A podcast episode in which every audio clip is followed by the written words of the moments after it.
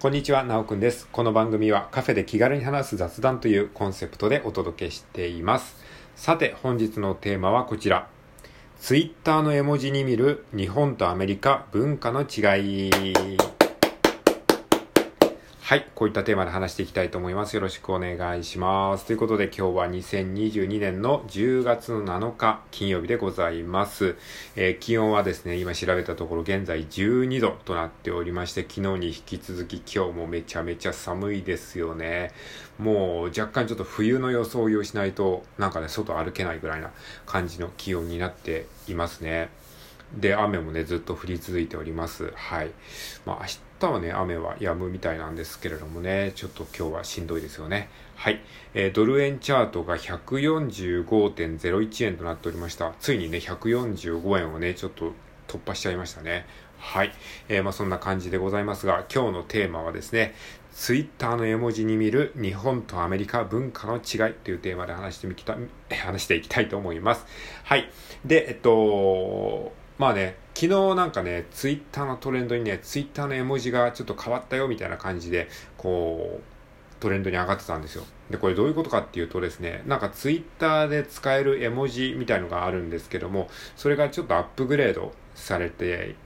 いたらしくてですね、かなりこうリアルな絵になっていたんですよ。まあ、ツイッター使ってる方は見ていただければわかると思うんですけれども、なんかその絵文字がこう、ちょっと立体的に見えるような感じに、こう、なんかこう、写実的になってるというか、そんな感じになってたんですね。で、それに対するですね、あの、ツイッター、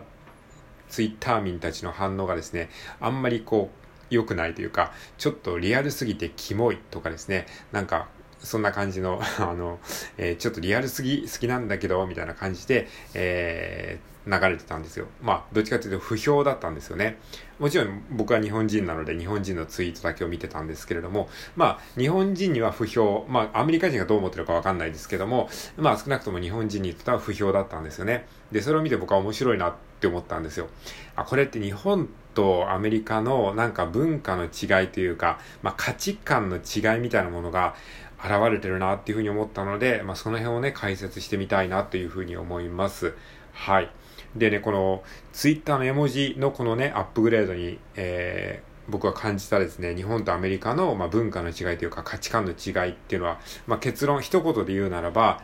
日本はデフォルメをする文化なんですね。物事をデフォルメするのが得意な文化なんです。で、それに対してアメリカっていうのはですね、まあアメリカってね、ちょっとあえて一括りで言いますけども、アメリカっていうのは、まあこう、リアル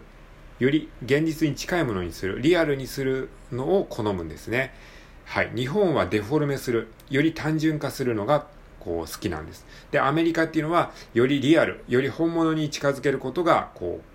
好みというか好きなんですね。そういうなんかね、価値観の方向性が、まあ、ある意味真逆なんですよね。だからこういうちょっとしたこう、なんか価値観の違いによって、アメリカが良かれと思ってやったことが日本人にとっては不評だったり、まあこういうことがね、よくいろんな分野であるんじゃないかなっていうふうに僕は思ってるんですよ。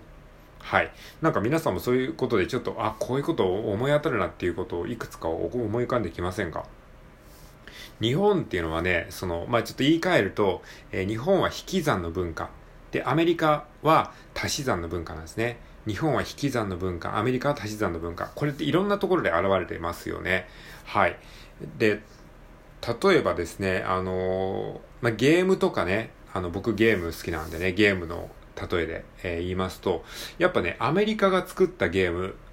ていうのは、結構こう、なんか 3D で、リアルで、こう、なんか、あのー、人間の顔もすごいリアルで、こう、なんか、その、本当に現実にそこにいるんじゃないかなっていうようなゲームをなんかアメリカ作りそうじゃないですか。なんかそんなイメージありませんか？なんかこう、リアルな人間が出てきて、それでこう、えー、ガンシューティング、こう、鉄砲でババババババババって撃つような、最近そういうなんか、えー、ゲーム流行ってますけど、そういったゲームはなんかアメリカ的なんですよね。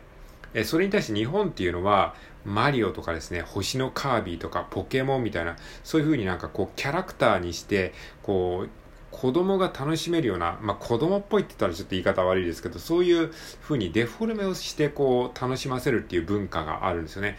まあ、ある意味真逆ですよね。だから、絵文字っていうのはそもそもね、日本から発祥した文化らしいんですよね。もともと絵文字っていうのが、こう、まあ、えー、ガラケーの時代に、こう、日本で、こう、えー、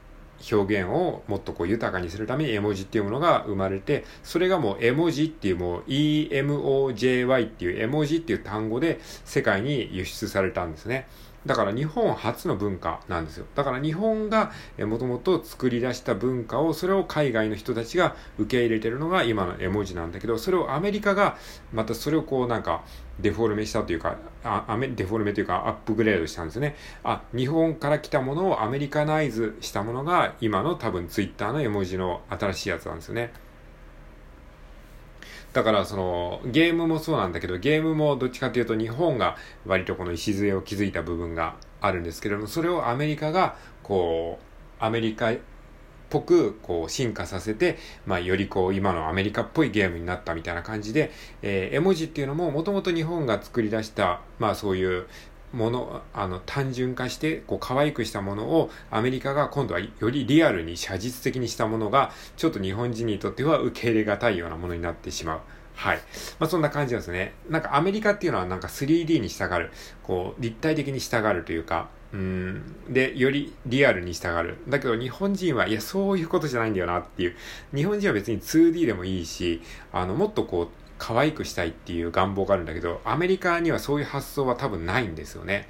どんどんこうリアルに近づける、本物に近づけるっていうかもう写真に近づけるみたいなそういう写真でもないんだけど、それを立体感があるように見せるみたいなそういうことがかっこいい、クールだって思ってるんですけど、日本はそういうことではないんですよね。日本人の感覚、多くの日本人の感覚はそうじゃなくて、なんかもっと可愛らしく、えー、するみたいな、もっとこうなんかデフォルメするみたいな、そういうところに価値を見出してるみたいな人が多いんじゃないかなっていうふうに思ったんですね。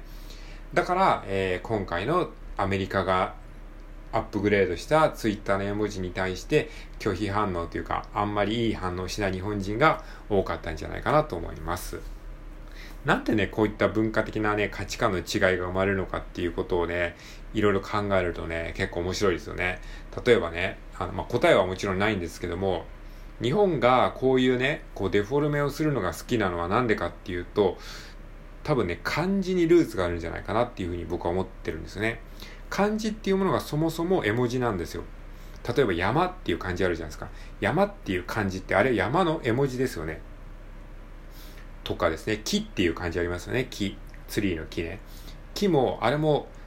絵文字じゃないですか。だから僕たちっていうのは日常的に絵文字を無意識に使ってるんですよ。だからその絵文字的な感覚がもうかなりこうリテラシーが高いんですよね。他の欧米の国々に比べて。欧米のアルファベットっていうのはあくまでその音を表してるだけなんですけども、漢字を使ってる日本人、もしくは中国人もそうかもしれないですけども、日本人はその漢字そのものが絵文字だからもう絵文字を作るっていうことが多分もう元々 DNA にインストールされてるんですよね。だからすごいそういうのが得意なんですよ。そうやって物事をこうシンプル化するものが。で、欧米の人たちには多分そういう感覚は日本人よりは薄いんじゃないかなっていうのがありますね。だからそうやって日本人はこうデフォルメするのが得意だったり好きだったりするっていうのは漢字っていうね、そういう文字のカルチャーみたいのがあるんじゃないかなと思います。